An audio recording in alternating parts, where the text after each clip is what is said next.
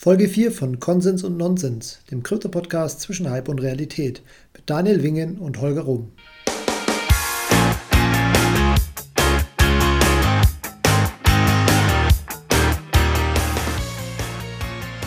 Herzlich willkommen zu Konsens und Nonsens. Hallo Daniel. Hallo Holger.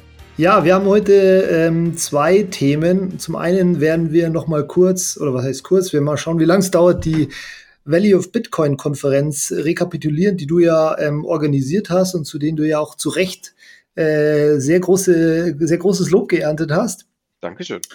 Und dann würde ich ganz gerne davon natürlich zum Thema Libra überschwenken, wozu wir natürlich auch noch irgendwie unseren Senf abgeben müssen.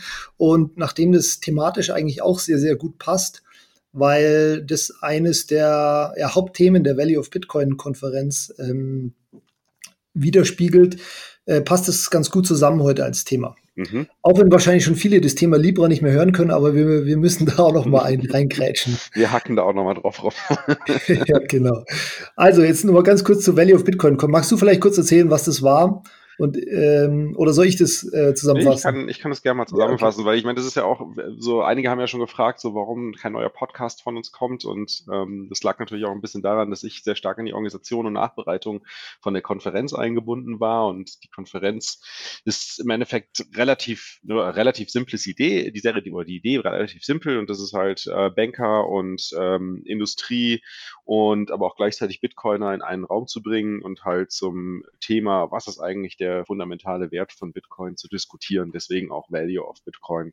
Und das Ganze hat am 3. Juni, also am Montag, den 3. Juni bei der Bayerischen Landesbank äh, in der Vorstandsetage stattgefunden, somit um die 150 Teilnehmer. Genau, ich war auch da, ich habe auch einen Live-Blog gemacht, wer es da nachlesen will, solange es noch keine Videos gibt, blockchaincenter.net. Ähm, aber jetzt muss ich dir gleich mal was fragen, warum hast du die Konferenz nicht Konsens und Nonsens genannt? denn, genau darum ging es nämlich, denn es waren tatsächlich aus verschiedensten äh, Bereichen Leute da. Bitcoin-Verfechter, Zentralbanker, Leute, die den Energieverbrauch von Bitcoin rechtfertigt haben, welche, die ihn verteufelt haben. Also es war wirklich eine extrem bunte Mischung von wirklich unterschiedlichen Ansichten. Und das war, glaube ich, auch der Grund, warum diese Konferenz ähm, so erfolgreich war und ähm, ja, so viel Lob bekommen hat, weil es halt wirklich, es war keine Echokammer wie auf vielen anderen Konferenzen, ja, alles ist super, alles ist gut, sondern es waren wirklich unterschiedliche Meinungen, die diskutiert wurden, eben Konsens und Nonsens. genau. Das stimmt. Und dann ein, allein los, dass es stattgefunden hat bei der Bayerischen Landesbank, äh, einer Bank, dass wir jede Menge äh, Anzüge gesehen haben, was ja eigentlich nicht besonders Bitcoin-like ist. ähm, ja, wie kam es da dazu? Oder ähm, äh, ja, das finde ich eigentlich schon einen der, ja, da, da, sieht man eigentlich schon, wie in welche Richtung ja das geht, dass es halt wirklich ähm, ja raus aus der aus der Bitcoin-Ecke eigentlich raus, ein bisschen mehr an, ich weiß nicht, ob es Annäherung ist, aber auf jeden Fall ja an, an äh, Berühren von. Du, du hast da jetzt so zwei Fragen untergebracht. Erstmal, ja. warum nicht Konsens und Nonsens? Und zweitens, vielleicht so ein bisschen zusammengefasst, was war, meine, was war meine Motivation dahinter? Ja? Also Konsens, Nonsens, eigentlich hast du vollkommen recht. Ich finde, das, das, das ist ein geiler Name. Ich glaube, wir sollten den für den Podcast behalten. Aber was tatsächlich andere gemacht haben, mehrmals, versehentlich, auch unterschiedliche Leute, ähm, äh, unter anderem äh, Peter McCormack mit seinem Podcast äh, und auch Gäste da interessanterweise, haben es The Voice of Bitcoin genannt. und dann haben wir ja nach, hey, das ist eigentlich gar keine schlechte Idee. Aber okay. ich glaube, wir bleiben bei The Value of Bitcoin Conference. Ja, ich meine, die, die, die, Motivation dahinter ist ein bisschen entstanden letztes Jahr, ähm, als Safedin hier in München war. Der hat sein Buch vorgestellt, The Bitcoin Standard, and, äh, und hat halt ähm, im, am Tag, bevor er quasi bei unserem Meetup war, bei unserem Bitcoin München Meetup, hat er bei der Bayerischen Landesbank einen Vortrag gehalten. So ungefähr eine Stunde plus nochmal eine Stunde Q&A und ähm, das wurde von Manuel von der, von der, von der Bayern IB organisiert und ja, der hat dann gesagt so, oder beziehungsweise die fanden das ganz gut, haben gesagt, möchtest nicht nochmal kommen, safe. Und ich fand das auch cool, habe gesagt, hey, komm doch auch nochmal nach München, ähm, aber wie wäre es, wenn wir irgendwie, das, weil das Thema ist halt so spannend, ähm, was du hier auf den, auf den, in den, in den Raum geworfen hast mit deinem Buch, wie wäre es, wenn wir das Thema einfach mal mit ähm, mit Bankern und Zentralbankern und Investoren und ähm, naja und Industrievertretern Management-Ebene diskutieren und äh, denen halt auch auf die Art und Weise halt einen Zugang zu Bitcoin bieten. Und äh, hat er gesagt, klar, finde ich gut, lass das machen, wenn du es auf die Beine stellst und äh, ja, dementsprechend habe ich mich so seit Anfang des Jahres relativ intensiv darum gekümmert, die richtigen Sprecher zusammenzubekommen, um das Ganze möglichst kontrovers zu gestalten. Natürlich auch halt Zentralbanken mit dabei, ähm, aber auch, auch äh, Banker mit dabei und äh, Leute, die genug, also Investoren, die halt auch gut argumentieren können, warum Bitcoin kein gutes Investment, kein gutes Geld äh, oder was auch immer aus ihrer Perspektive ist. Oder ja. auf der anderen Seite natürlich auch entsprechend die Fürsprecher zu haben, wie Safedin, die halt dann sagen, okay, Bitcoin ist gutes Geld, Bitcoin ist nicht schlecht für die Umwelt, Bitcoin ist wie auch immer, was auch immer, ähm, und das halt miteinander zu diskutieren. Und da sind ja auch hitzige Diskussionen entstanden. Ja, genau. Also das war wahrscheinlich auch eines der Highlight, äh, die Diskussion mit Zentralbankern, Safedin und ähm, ja, also ich, ich sag auch mal, also das war auch eines der, der Key Takeaways, die ich da mitgenommen habe. Also ich, ich sag's jetzt vielleicht einmal. Einmal mhm. war es so, dass es mir vorkam, dass Zentralbanker äh, nehmen, so wie es aussieht, Bitcoin weiterhin nicht ernst. Mhm. Oh, aber sie haben gesagt, dass sie prinzipiell nichts gegen eine Free Market Alternative zu, ihre, äh, zu ihrem von ihnen ausgegebenen Geld haben. Das fand ich eine der Kernaussagen. Ob das so stimmt, ob die wirklich nichts dagegen haben, das steht auf einem anderen, mhm. auf einem anderen Stern und sehen wir wahrscheinlich dann auch gleich mit Libra.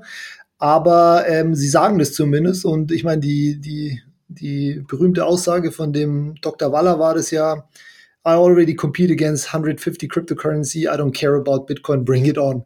Ja, und, da muss man jetzt gleich äh, sagen, der Dr. Waller ist der Executive Vice President ja. äh, von der Federal Reserve Bank Niederlassung äh, in St. Louis.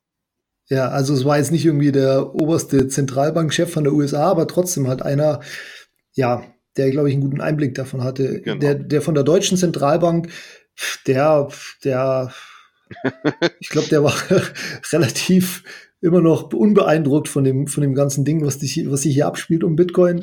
Und äh, der ist noch eher in der First Day Ignore You Phase, habe ich so das Gefühl.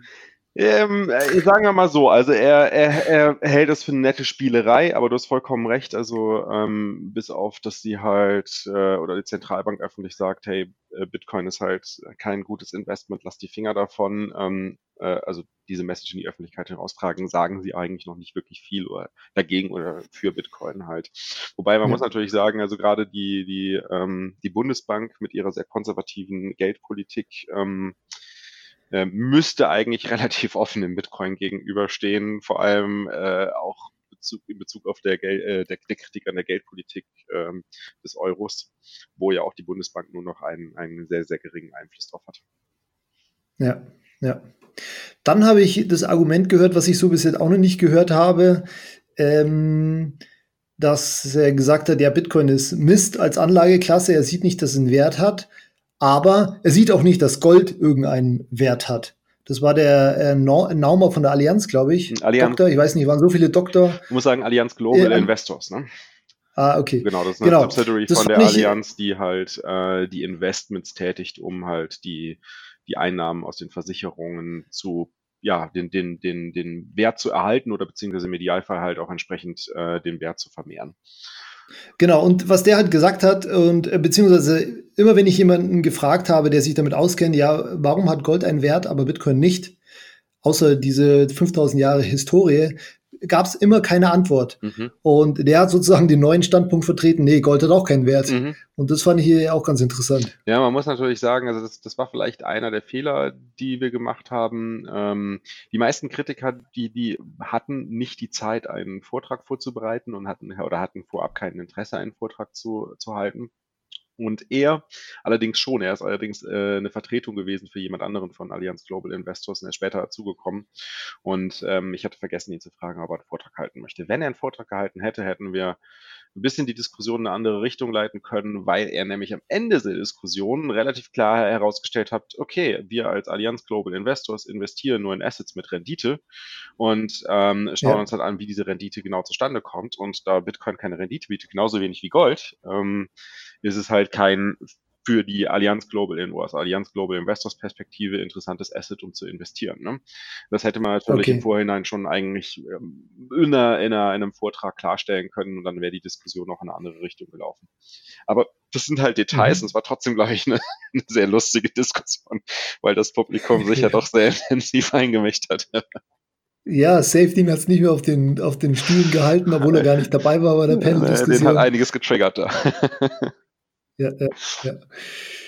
Gut, und dann, und dann die andere äh, kritische Stimme, die ich eigentlich auch sehr, sehr gut fand auf der ähm, Konferenz. Ob man äh, über die Aussagen äh, dahinter steht, ist nochmal eine andere Frage, aber das war der Alex de Vries, der eben den Case gemacht hat, dass man selbst wenn du irgendwie noch äh, argumentieren kannst, dass Bitcoin irgendwie 70 Prozent der Energie aus Renewables oder grün, grüner Energie gewinnt, was ja, was er auch schon anzweifelt, dass man einfach den, den, den CO2-Fußabdruck von Bitcoin trotzdem nicht verharmlosen kann und wie er so schön gesagt hat, you can't put lipstick on, on, on the fact that, ja, Bitcoin braucht halt einfach oder hat halt einen sehr, sehr großen Carbon Footprint, der ähm, den kannst du, kannst du nicht schönreden, mhm. finde ich.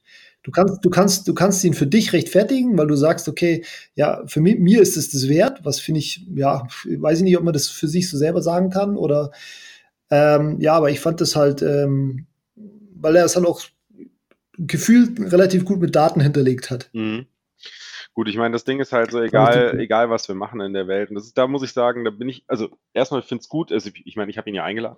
ich finde es gut, dass er, ja. dass er den Vortrag gehalten hat. Und äh, das ist ja auch wichtig, genau diese, diese kritischen Stimmen zu haben. Und ähm, ich meine, der, der Grund, warum ich ja auch äh, überhaupt Kritiker zu einer Bitcoin-Konferenz eingeladen habe oder dieses Konzept umgesetzt habe, ist, dass ich ja selbst äh, Bitcoin immer wieder kritisch hinterfrage. Also ich möchte halt, ich Richtig. möchte ja auch meine eigene Meinung immer wieder kritisch hinterfragen und sicherstellen, dass ich halt mit meiner Meinung auf einem Pfad bin, der, der Sinn ergibt, ja. Und äh, du kannst es halt nur auf die Art und Weise machen, indem du das, diese Meinung auch selbst immer wieder challengest. Und äh, für das Challenge brauchst du halt entsprechend kritische Meinungen ähm, und andere Perspektiven. Und das ist, glaube ich, das, was, ähm, was auch viele, viele aus der Bitcoin ähm, ja, Ecke ganz gut fanden, weil sie das wahrscheinlich auch so sehen wie ich.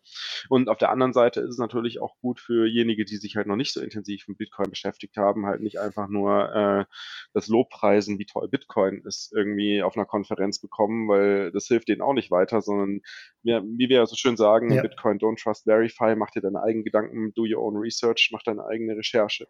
Von daher ähm, ist es einfach wichtig, auch wenn du anfängst, dich mit Bitcoin zu beschäftigen, halt nicht nur einem, eine Perspektive aufgezeigt zu bekommen, sondern viele verschiedene Perspektiven. Jetzt muss man natürlich sagen, ich mhm. persönlich stimme jetzt zum Beispiel mit der Perspektive von Alex de Vries nicht überein. Und man muss auch wiederum da bei den Zahlen vorsichtig sein, weil Zahlen ähm, sind auch, also auch wenn man also auch bei Zahlen muss man sagen, die können subjektiv sein, weil es kommt immer darauf an, welche Quellen du zugrunde äh, legst und vor allem, welche Zahlen du auch bewusst ignorierst. Ne? Ähm, und das, das ist halt so ein Aspekt, wo man sagen muss, ja, ich finde es gut, dass, dass, äh, dass Alex äh, das sehr stark und sehr detailliert aufgewiesen hat. Und er hat ja auch tatsächlich sich mit der TU München ja noch getroffen, die ja auf ähm, im Blockchain Research Center ähm, einen ähm, auf ihr auf seinem Research aufgebaut haben und äh, da ja auch ein wissenschaftliches Papier kurz dann kurz nach der Konferenz veröffentlicht haben, was ja auch nochmal wirklich, äh, ich glaube, in der ganzen Welt in der Presse zitiert wurde, ähm, weil es ja auf einmal dann Anfang Juni jetzt hier diese diese Debatte wieder über den den CO2-Fußabdruck von Bitcoin äh, aufgefacht, äh, wo manche sagen, okay, Bitcoin verbraucht so viel wie Las Vegas ähm, und dann halt entsprechend wieder ja, Stoff ja. für Diskussion gebet, ge geboten hat. Ne? Ja, genau, das spielt auch in die Sache, die dann auch der Dan Held gesagt hat und auch der Michael Rauchs. Und zwar, ähm, ja, du kannst nicht, du kannst nicht entscheiden, okay, der, diese eine, eine Art Energie zu verbrauchen ist, ist gut und die andere genau. ist nicht gut. Ähm, und Las Vegas ist okay und das ist nicht okay, weil niemand fragt auch zum Beispiel nach dem Carbon Footprint vom, Autobahnbau in Deutschland oder auf der ganzen Welt, der mit sicherlich auch enorm ist, weil jeder halt für sich sagt, naja gut, das ist aber auf jeden Fall wert, weil das bringt uns einen richtigen, richtigen Wert. So, und bei Bitcoin ist es halt nicht ganz so einfach, weil äh, nur sehr, sehr wenige diesen Wert sehen. Und ähm, die, die den sehen, die sagen vielleicht, okay, ja, das, das ist es wert. Aber ja, mein Argument ist halt auch so ein bisschen, solange das nur so, so wenige sind, äh, ist es dann wirklich das wert und das ist halt, kann nur jeder für sich entscheiden, beziehungsweise. Genau, also ich meine, ja, das spielt natürlich auch wieder in die, die, die Free Market Theorie rein, ne? Und äh, in die Grundidee, die ja auch Bitcoin genau. versucht zu ähm, establishen oder etablieren halt, dass halt hier nicht nur ein freier Markt für für Güter und für Energie, sondern in dem Fall natürlich auch ein freier Markt für Geld vorhanden ist. Aber das spielt natürlich auch wiederum auf dem freien Markt für Energie. Und wo investiere ich meine Energie, was ja auch in Form mhm. von Zeit von Menschen, ich muss mir überlegen, wenn wir Menschen aktiv werden und, ähm, und unsere Zeit investieren, im Endeffekt produzieren wir auch CO2. Ne? Also ähm, je nachdem, wie du es wie du es betrachtest. Jetzt muss man natürlich sagen, also ganz ehrlich, wir vernichten hier gerade unsere Welt. Ja, unsere Welt geht hier zugrunde. Nur Übrigens nicht, wenn es nach Safety geht. Der, ja, hat sich als, der hat sich ja als ähm, naja, was, Klimaerwärmungs das stimmt, das stimmt nicht ganz. Das, das ja. stimmt auch nicht ganz, weil das nur, was er gesagt hat, ist, wir brauchen CO2 in dieser Welt. CO2 an sich ist nichts Schlechtes. Und nee. es gibt, äh, also das, ich meine. Er hat, er hat eigentlich Beweise dafür gesucht, dass es so ist, dass die Klimaanwerdung äh, oder das CO2 schuld ist an genau. der Klimaanwerdung. Oder nicht ja. schuld ist in dem Fall. Ne? Und man muss natürlich ja. sagen, also das ist sicherlich nicht, ähm, nicht der einzige Faktor, der für eine, für eine Umweltzerstörung sorgt, sondern nee, die Umweltzerstörung das auch, kommt. Das führt jetzt hier auch viel zu weit für diesen Podcast. Ja. Ich würde dich jetzt mal ganz gern fragen, was wäre denn, was war denn für dich das überzeugendste Argument eines Bitcoin-Kritikers? Ähm, für mich persönlich äh, muss ich zugeben, ich habe tatsächlich kein, kein gutes Argument mit rausgenommen. Also für mich persönlich, ich, ähm, ja, das, ich, ich würde sagen, dass was, was mir so ein bisschen gefehlt hat, das werden wir sicherlich beim nächsten Mal nochmal ein bisschen, ein bisschen stärker fokussieren, ist halt äh, die Diskussion darüber, was jetzt eigentlich hartes Geld für die Gesellschaft bedeutet. Was denn eigentlich hartes Geld für, für Nachteile mit sich bringen kann, wenn sich das als äh, zentrales ähm, ja, Buchhaltungstool für die gesamte Gesellschaft halt entwickelt und äh, wie können wir sicherstellen, dass halt bei äh, Wirtschaftscrashs oder Wirtschafts sagen wir mal, ähm, Schwachstellen, wo es dann zu einer Flaute kommt, wie kann man da halt intervenieren, auch eventuell als, als, als Stadt oder als Kleinstaat ähm, oder vielleicht auch als Großstaat, wer weiß, aber welche Interventionsmöglichkeiten gibt, weil du kannst ja nicht mehr einfach Geld aus dem Nichts schöpfen und damit halt entsprechend die Wirtschaft ankurbeln. Oder halt eine, eine ähm, so ohne weiteres eine Wertumverteilung schaffen. Ähm, also Wertumverteilung heißt halt durch Steuereinnahmen, durch gezwungene Steuereinnahmen halt entsprechend gewisse ja. Wirtschaftsbereiche halt ankurbeln. Ähm, also indem dort halt entsprechend die Einnahmen wieder ausgegeben werden. Äh, das, das wird sicherlich so ein Thema sein, ähm, oder ist sicherlich ein Thema, was viel stärker diskutiert werden könnte oder sogar diskutiert werden muss, weil hier sind ja doch tatsächlich diese zwei unterschiedlichen Grundmeinungstenöre gehen stark auseinander. Wir haben halt auf der einen Seite die Keynesianer, die halt sagen, okay, wir müssen halt äh, die, den Geldsupply, und das war ja auch zum Beispiel der Alexis, der neben Nauma ja auch in der, in der Panel-Diskussion mit war, der gesagt hat, wir müssen halt den Geldsupply halt entsprechend dem Wirtschaftswachstum anpassen und natürlich auch im ähm, wenn die Wirtschaft äh, ähm, wieder sinkt, dann halt entsprechend auch den Geldsupply verringern, sodass wir halt eine stabile Währung haben.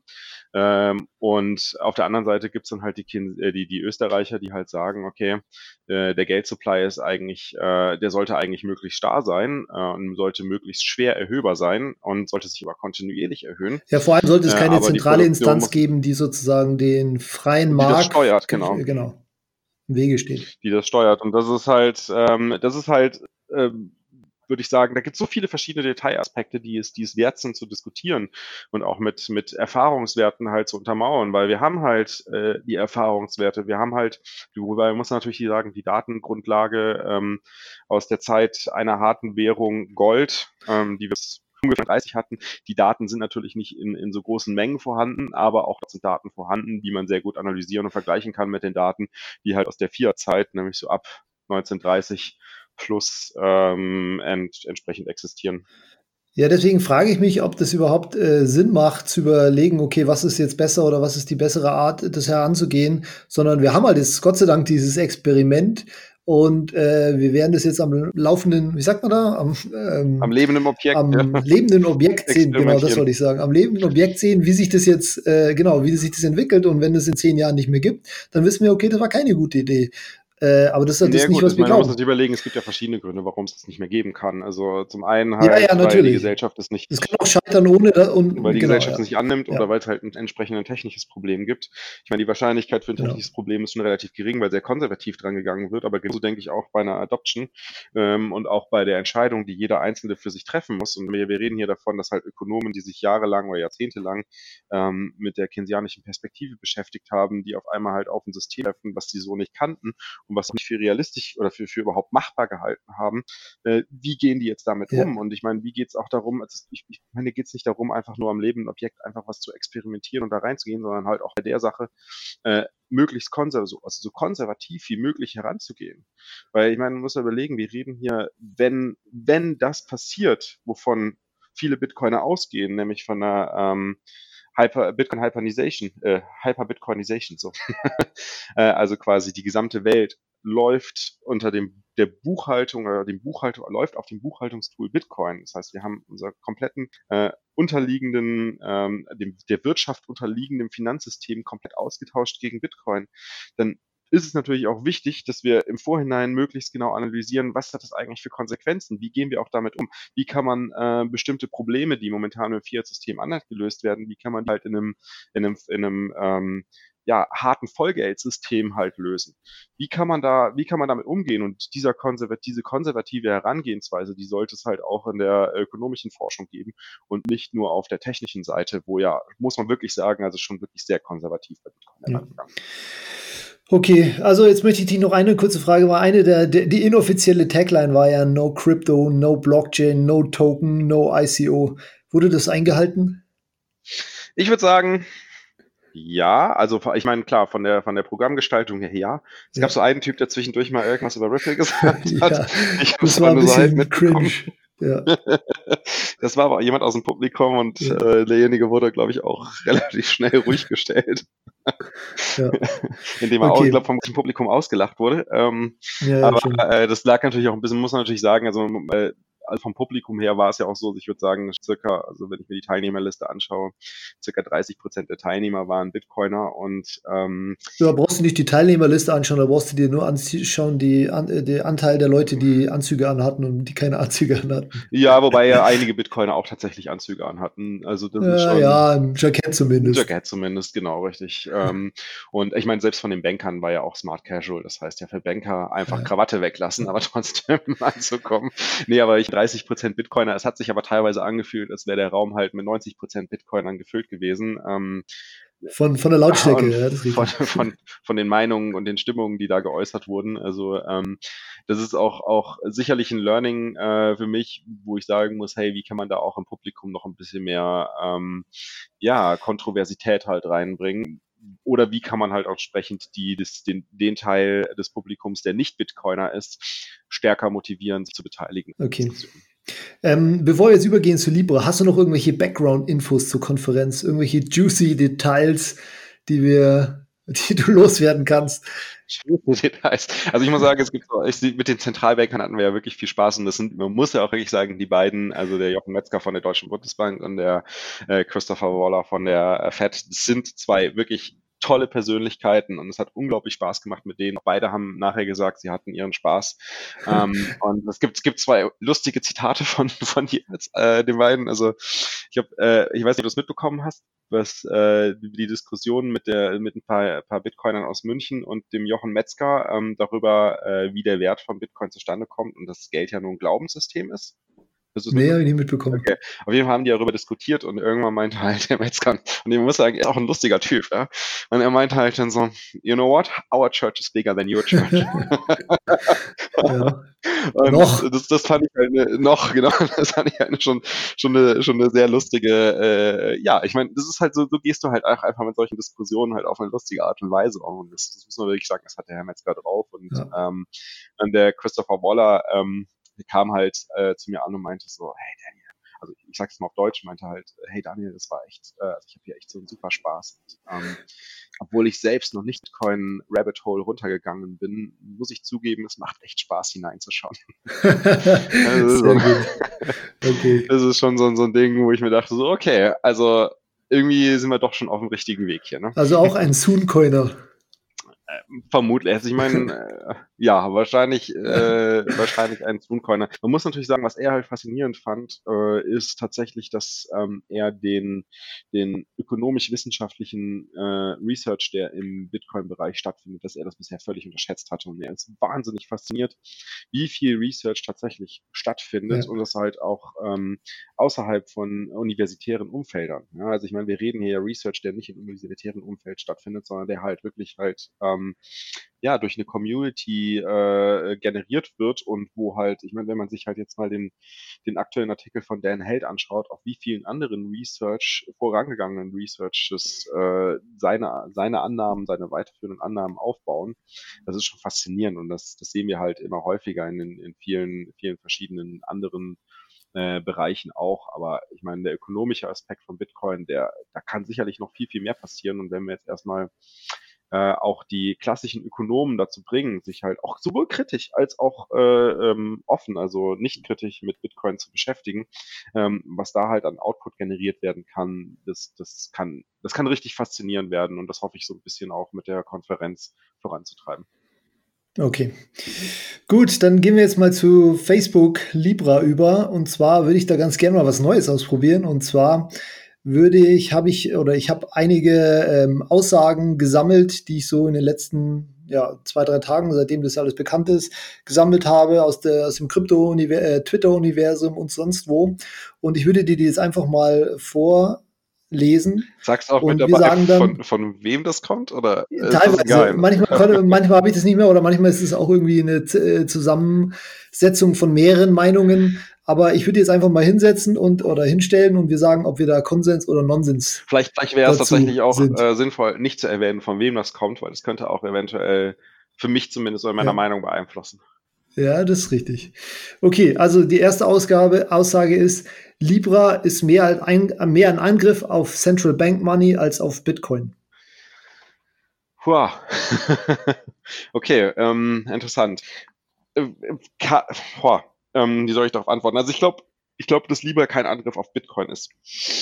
Das da, ich auch nicht. Da, ich glaube, da kann man sagen, da haben wir definitiv einen Konsens. Ähm, ob es ein Angriff auf Central Bank Money ist, äh, würde ich allerdings. Ich glaube, das hängt davon ab, ja. ja, sag du. Also das, das sehe ich halt ein bisschen kritisch, weil ich, ich denke, dass, ähm, also ich meine mal abgesehen davon, dass halt Libra ja auf einem, einem, äh, einem Asset Basket der auch Währungen, also Zentralbankwährungen beinhaltet. Ja, hauptsächlich, so wie ich das verstanden habe. Hauptsächlich sogar basiert. Ähm, damit ist natürlich kein direkter Angriff auf Zentralbankgeld, weil es ist quasi nur eine, ja. wie soll man sagen, eine eine, eine, eine Formveränderung. Digitales von, Abbild. Genau, ein digitales ja. Abbild von Zentralbankgeld, aber Zentralbankgeld bleibt weit, weiterhin wie bisher. Also man muss natürlich sagen, also ich meine, Zentralbankgeld ist ja so auch schon digital, ne? Also das muss einem mal ja. bewusst sein. Ja. Zentralbankgeld passiert auch nur auf den Computern der Zentralbank, beziehungsweise halt äh, auf den Computern der Geschäftsbank. Und dann gibt's halt einen minimalen Supply an Bargeld, aber der Großteil ist alles digital auf Computern. Nur ähm, was hier anders ist, ist halt einfach, dass eine andere Form von Digitalität auf einmal geschaffen wird und ähm, und die Art und Weise, wie es dann transferiert wird. Also ich, eigentlich ist es, man könnte fast sagen, es ist ein Zahlungslayer äh, für Zentralbanken. Ja, ne? eigentlich. Also ja, das, das trifft eigentlich ganz gut. Deswegen glaube ich nicht, dass es ähm, ein Angriff auf Zentralbankgeld ist. Also ich glaube, es ist so, wenn, wenn jetzt irgendwie das zu 80 Prozent auf Dollar oder Währungen basiert, die sowieso an den Dollar gekoppelt sind, dann ist es kein Angriff auf die Zentralbank von, sagen wir mal, von der, von der, von der USA. Aber äh, ja, falls es nicht irgendwie totreguliert wird, dann äh, irgendwie vielleicht ein Angriff auf die Zentralbanken von kleineren Ländern, mhm. wenn das wirklich global genutzt werden kann und mhm. so weiter. Okay, zweite Aussage. Libra wird verboten oder totreguliert, bevor es überhaupt live geht. das sehen wir jetzt schon so ein bisschen. Ne? Ja, also ähm, verboten, boah, weiß ich nicht, aber das, ich meine, das, das, das Interessante ist ja eigentlich dabei, dass es theoretisch verboten werden kann. Ah. Im Moment noch, ja, auf jeden Fall. Genau, das halt auch die Frage. Kann es noch verboten werden, wenn sie es dann irgendwie aus der Hand geben und äh, die 100 Notes die sie dann vielleicht haben wollen, äh, das entscheiden, wie es weitergeht. Aber im Moment ist es ja unfassbar zentralisiert mit der Libra Association, genau. die alles jetzt wahrscheinlich. Ja, aber du musst ja überlegen, die Libra Association gibt die Rechte raus, ähm, die, einen Node zu betreiben. Und ähm, ja, das auch noch. Wir haben, wir haben also quasi hier kein, kein offenes also kein offenes, äh, keine offene Blockchain, sondern wir haben hier wirklich eine Permission Blockchain. Das heißt, jeder jeder, äh, der einen Node betreiben möchte, also einen validierenden Node betreiben möchte, der muss zuerst eine Erlaubnis bekommen. Und die Frage ist ja, wer gibt diese Erlaubnis aus? Und diese Erlaubnis wird von der Association bestimmt. Und jetzt ist die Frage, wie wird diese Association gegoverned nachher? Ne? Und wer hat dann ja. Einfluss? Und ich meine, äh, irgendwo muss diese Association auch registriert sein. In dem Fall ist sie halt in der Schweiz registriert. Aber äh, die Jurisdiktion, äh, die, die Jurisdiktive in, in der Schweiz wird halt auch entsprechend ihre, ähm, ihre Methoden und Möglichkeiten Möglichkeiten haben, einen Einfluss auf die Governance in dieser Association äh, vorzunehmen. Und da muss man sagen, also auch die, ähm, die Unternehmen, die dort eine Node betreiben oder quasi die die Erlaubnis bekommen von der Association, einen Node zu betreiben, auch die sitzen ja entsprechend in verschiedenen ähm, Ländern, in denen ja, eventuell die, die Situation Libra gar nicht so positiv betrachtet wird, wie zum Beispiel jetzt momentan in den USA. Und ähm, ja, wie schaut's aus? Kann, darf Visa überhaupt ähm, so Not betreiben? Kann nicht sogar die USA auch rechtlich nicht nur gegen die Foundation und deren Entscheidungen, sondern eventuell sogar gegen die Notbetreiber vorgehen und, ähm, und damit halt auch entsprechend äh, zumindest halt äh, die Situation, das Netzwerk aufrechtzuerhalten, deutlich zu erschweren. Also ich würde sagen, Libra wird verboten oder toleriert, bevor es überhaupt live geht, kann man jetzt noch nicht genau sagen. Ich denke nicht, dass es passieren wird, aber es ist sicherlich ähm, spannend zu beobachten. Also ich glaube, die Wahrscheinlichkeit ist auf jeden Fall nicht äh, zu vernachlässigen. Das ist genau. so, das ist also ich glaube, das, der, das, das, das Wichtigste, was wir da rausziehen können, zumindest aus der aktuellen Situation, ist, dass es theoretisch möglich ist. Ja, ja, vor allem, also in Indien oder China oder Russland erwarte ich jetzt ehrlich gesagt sehr, sehr, sehr, sehr stark, dass es verboten ja. wird. Oder? Ja. ja, also ich meine, das sehen wir ja auch jetzt schon. Also ich meine, Indien ist da ja ganz vorne mit dabei. Ja, genau. Okay, wenn Sie aber damit durchkommen, ist dann nicht einer der Gründe, warum Bitcoin existiert, erreicht, nämlich die Trennung von Geldschöpfung und Staat? Also angenommen, man, man basiert es nicht nur komplett auf dem US-Dollar. Du meinst, wenn, wenn wer womit durchkommt? Wenn Facebook mit Libra durchkommt, das geht an den Start und, es ist, äh, und es ist äh, gebackt mit, ähm, keine Ahnung, einem, einem Korb aus zehn Weltwährungen und der Dollar ist da vielleicht 50 Prozent und dann sind da noch andere Sachen dabei, sodass man wirklich, du kannst nicht sagen, irgendwie ein Libra ist irgendwie nah an einem Dollar und es gibt definitiv Kursschwankungen zwischen Libra und dem US-Dollar und wenn der US-Dollar entwertet wird, dann verliert natürlich auch Libra ein bisschen Wert, aber prinzipiell hält es den Wert stärker als der, der US-Dollar. Und wir haben damit sozusagen eine, ja, eine Free Market Alternative zu Geld. Ja, also ich meine, theoretisch könnte ich natürlich auch als, als, ähm, als Node-Betreiber dort, ähm, ich habe es noch nicht ganz den Prozess verstanden, aber soweit ich verstanden habe, dürfen nur Node-Betreiber ähm, einen, ein, ein Asset nehmen und dieses Asset aufbewahren, um entsprechend die digitale ja. Repräsentanz in Libra darzustellen oder auch eine Kombination aus verschiedenen Assets herzunehmen. Man kann natürlich theoretisch auch, auch Bitcoin hernehmen. Ne? Ob jetzt irgendwie Geld oder Aktien oder Bitcoin genommen wird, ist eigentlich völlig egal. Ich, also zumindest so wie ich das jetzt aus dem Lesen des, der, des, des technischen Papers und des White Papers, also des, des ähm, mal, erklärenden White Papers ja. rausgelesen habe, ähm, würde ich Libre eher als Zahlungslayer betrachten, ähm, mit einem sehr, sehr hohen ähm, Third-Party-Risk, also Mittel, Mittelsmann, Mittelmannsrisiko, Mittelsmann-Risiko. Ich meine, das ist natürlich schon ein bisschen aufgeteilt, aber du musst natürlich immer noch den äh, Entitäten vertrauen, die den Dollar, die Euro oder den Bitcoin oder Aktien im Hintergrund aufbewahren ähm, und quasi damit halt den, den Libra decken. Also du hast ja immer noch eine, eine Deckung des Libras durch äh, zentrale, ähm, also durch, durch, durch Mittelsmänner in dem Fall. Und ja, natürlich. Etwas, also ich sage ja, das ist, also du hast nicht irgendwie alle Eigenschaften mit Trustless und so weiter, die Bitcoin hat, aber eine der Gründe, ja keine warum Bitcoin Trustless. Wo ist da eine nee, Nee, natürlich nicht. Nein, nein, natürlich nicht, natürlich nicht. Aber trotzdem erfüllt es theoretisch einen der, der, der, der Zwecke, warum Bitcoin überhaupt existiert, nämlich eine ja ja, Free Market Alternative zu Geld, wenn es halt so ist, dass es äh, mehrere Währungen sind, die dahinter ja. stehen. Ja, absolut. Also es ist nicht, konfisk äh, es ist nicht unkonfiskierbar, unkonfis Gott, wie ist denn das Wort jetzt? Ja, du kannst es nicht wegnehmen. Und es ist, du kannst es, du kannst, genau, du kannst, du kannst es, du kannst es in dem Fall wegnehmen. Ja, ja also ich meine, den, der, der Libra kann dem Nutzer weggenommen werden. Ähm, und natürlich auch die, die Werterhaltung ist sehr stark abhängig von zentralen Instanzen. Also ich, ich bin da sehr, sehr kritisch. Und wenn jetzt auf die, wenn jetzt auf die, ähm, auf diese Frage eingehst, auf diese Aussage, wenn sie aber damit durchkommen, also mit lieber durchkommen, ist der Grund nicht, nicht alle, der Grund. Also in Klammern nicht alle. Nur der, nicht der Grund. Nur, okay. nur ein Grund, nämlich eben, also was heißt eine, eine, eine Motivation hinter Bitcoin, nämlich die Trennung von Geldschöpfung und Schaden. Das ist ja auch eigentlich das, was Safety ja. hat es zum Beispiel gesagt. Er, er findet eigentlich Libra so ungefähr die zweitbeste Währung von all den Shitcoins da draußen, weil es eben einer Free Market Money, also es ist auch Free Market Money, wenn es klappt und wirklich ähm, Genau. genau. Es, hat, es hat nichts mit halt Privatsphäre, Transaktionsfreiheit und genau. Unkonfiszierbarkeit, Zensurresistenz und so weiter zu tun, aber es ist eine Free Market Alternative von Geld. Genau. Genau, absolut. Also es ist, es ist eine, eine, eine Form von Geld, die einen sehr starken Wert auf die Aspekte von Geld, nämlich Medium of genau. Exchange, also quasi Transfermittel und Unit of Account, also in dem Fall quasi Bezifferungsobjekt ähm, um eine oder Bepreisungsobjekt. Ähm, und, und da liegt der Fokus da entsprechend drauf. Also hier geht es nicht um Store of Value, weil der Store of Value sind quasi die Objekte, die im Hintergrund genommen werden, oder die Assets, die im Hintergrund genommen werden, um halt den Wert äh, des Libris zu, zu garantieren. Ne? Mhm. Aber ähm, klar, es ist, es ist, ein, es ist ein, eine neue Art von Geld, die nicht vom Staat kommt und damit halt äh, eine super, ein super Kandidat in einem freien Markt von Geld für eine bestimmte Art von Nutzung von Geld. Okay, das bringt mich zur nächsten Frage und ich glaube, wenn ich sie vorlese, könntest du erahnen, von wem sie kommt oder die nächste Aussage. Wenn Facebook okay. es schafft, eine Kryptowährung mit Fiat-Deckung durchzubringen, dann kann eine andere Firma auch eine rausbringen, die mit Gold gedeckt ist. Oder vielleicht sogar mit Aktien. Okay, die kommt bestimmt von Peter Schiff. Richtig.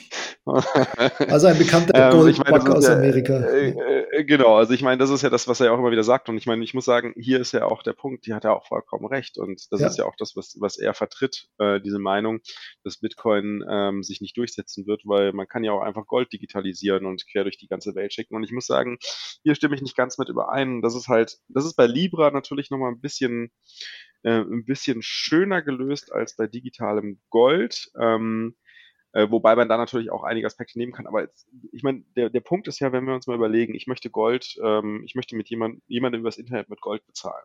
Okay, jemand digitalisiertes Gold und schicke es jetzt zum Beispiel von Deutschland nach Australien.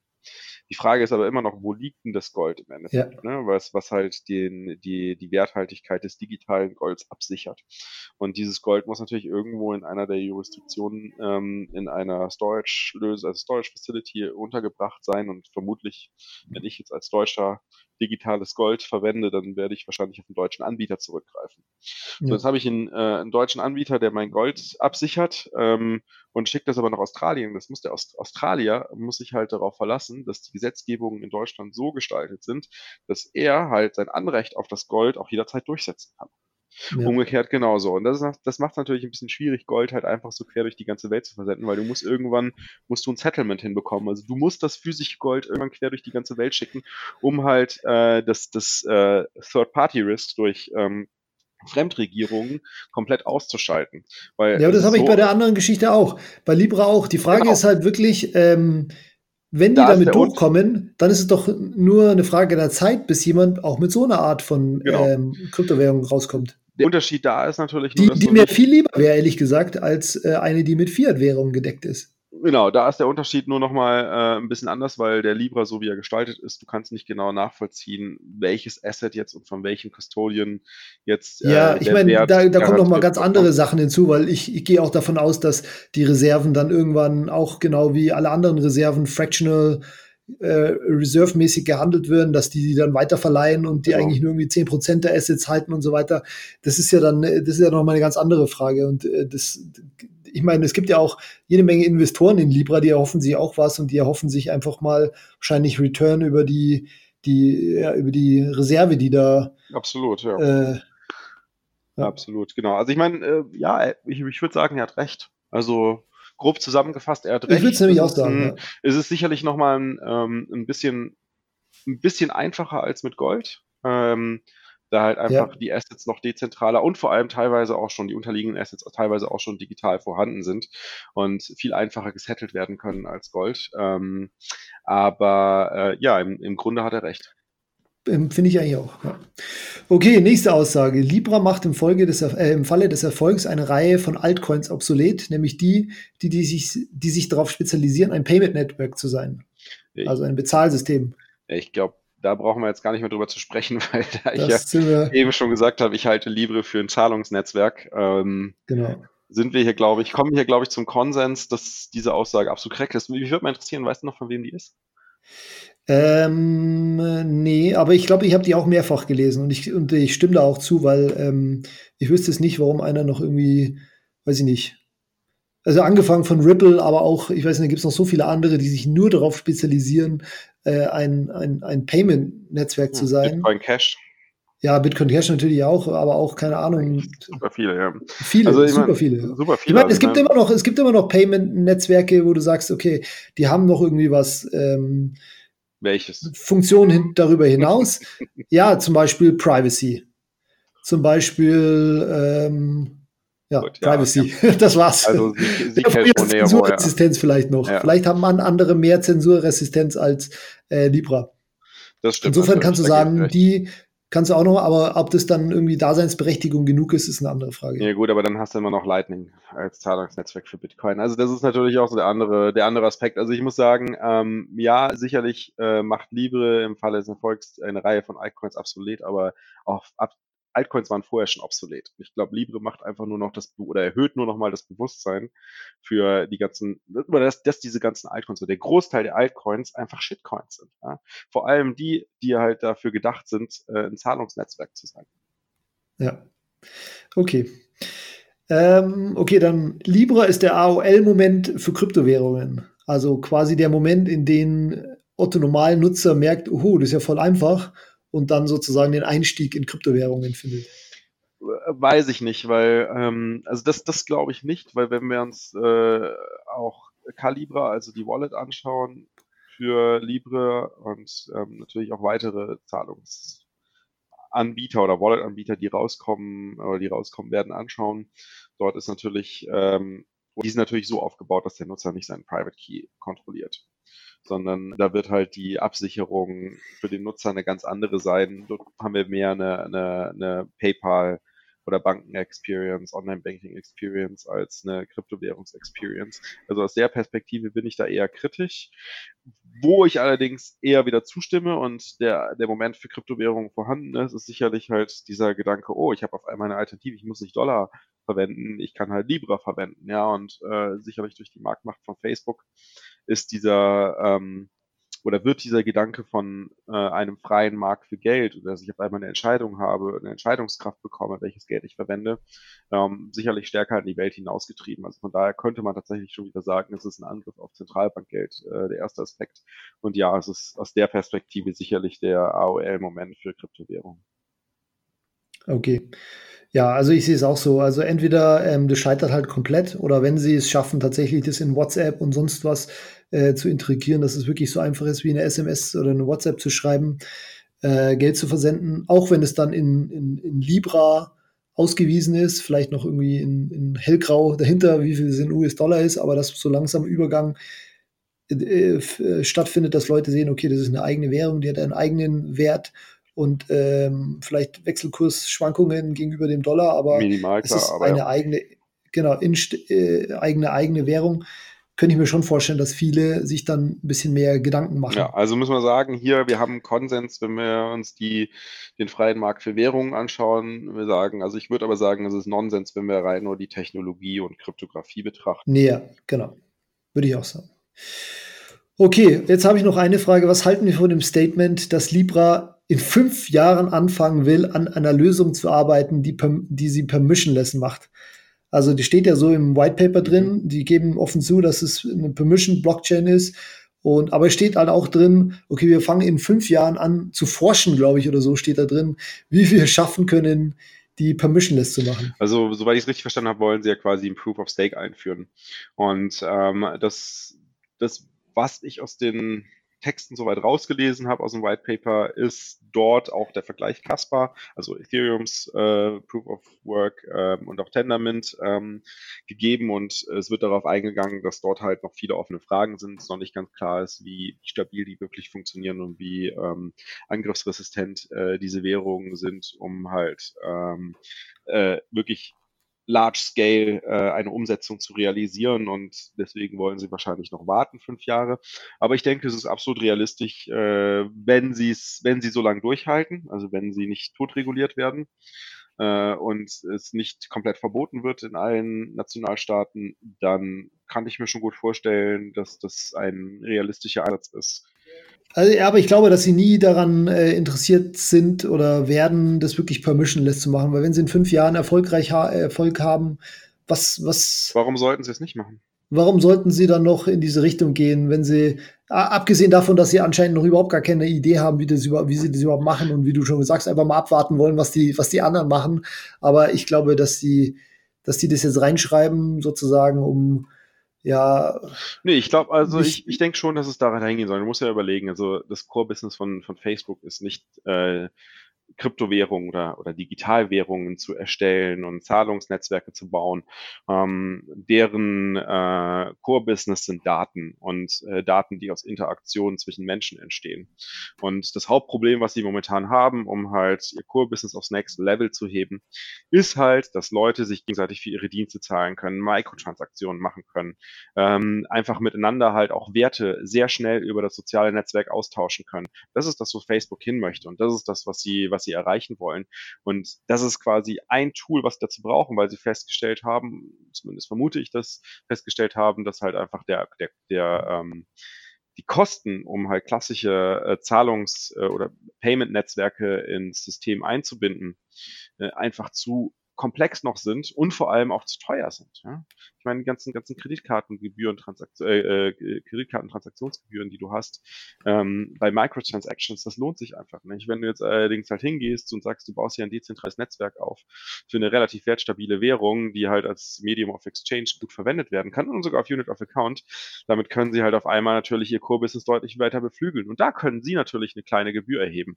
Aber das äh, Zahlungsnetzwerk an sich und die Stabilität der Währung, ähm, daran, davon profitieren sie ja nur, indem sie halt ihr Core-Business ausbauen. Und deswegen kann ich mir schon gut vorstellen, dass sie halt nach Möglichkeit versuchen, ähm, den Libra möglichst weit weg von sich selbst zu schieben oder keine Kontrolle darüber haben wollen in dem Sinne, ähm, sondern das als, als möglichst dezentrales Konstrukt ähm, zu gestalten, um halt ihr eigenes Core-Business dadurch zu befeuern.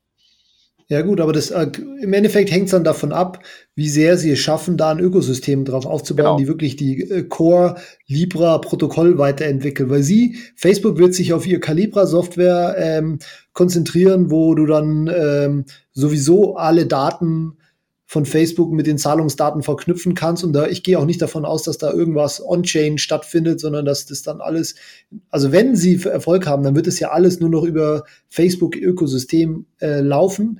Es sei denn, es gibt halt tatsächlich ein Ökosystem, das sich dem angenommen hat und darauf dann noch Services anbaut, sodass man die Libra-Blockchain auch nutzen kann, ohne äh, auf Facebook äh, Produkte angewiesen zu sein. Ähm, naja, gut, aber ich meine, du musst überlegen, es ist ja nicht nur, nur Facebook, die, ähm, die, wie soll man sagen, Teil des Netzwerks sind, sondern du hast ja auch äh, PayPal, du hast äh, Visa, Mastercard, Visa oder Mastercard oder beide sogar. Ja, genau. Also, wenn also, es wird sicherlich so sein, dass, dass du auch mit Libra oder dass, dass du auch eine, eine PayPal-Wallet in Libra haben kannst.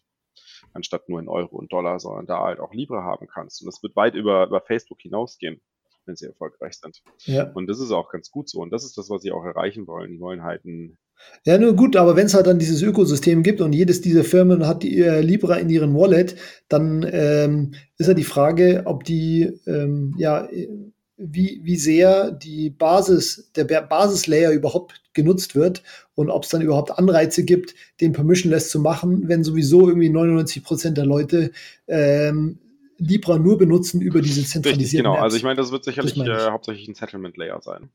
Es wird ein Settlement Layer sein, um halt entsprechend den Supply erhöhen oder reduzieren zu können, indem dort halt die äh, Custodians die Assets registrieren und dann halt entsprechend untereinander ähm, setteln. Also die, die Custodies, die, die, die dann halt entsprechend Custody über Libra halten, die müssen sich ja auch entsprechend untereinander setteln. Mhm. Na gut, Daniel, ich würde sagen, dabei belassen wir es für heute. Es wird auf jeden Fall spannend, das weiter zu beobachten und zu diskutieren. Was ihr übrigens auch in unserer Telegram-Gruppe machen könnt, Konsens Nonsens, würden wir uns sehr freuen über weitere Diskussionen und äh, auch vielleicht, wie ihr unser neues Format haltet. Einfach Aussagen in den Raum zu stellen. Hat auf jeden Fall Spaß gemacht. Bis zum nächsten ja, Mal. Bis zum nächsten Mal. Hat mir auch sehr viel Spaß gemacht.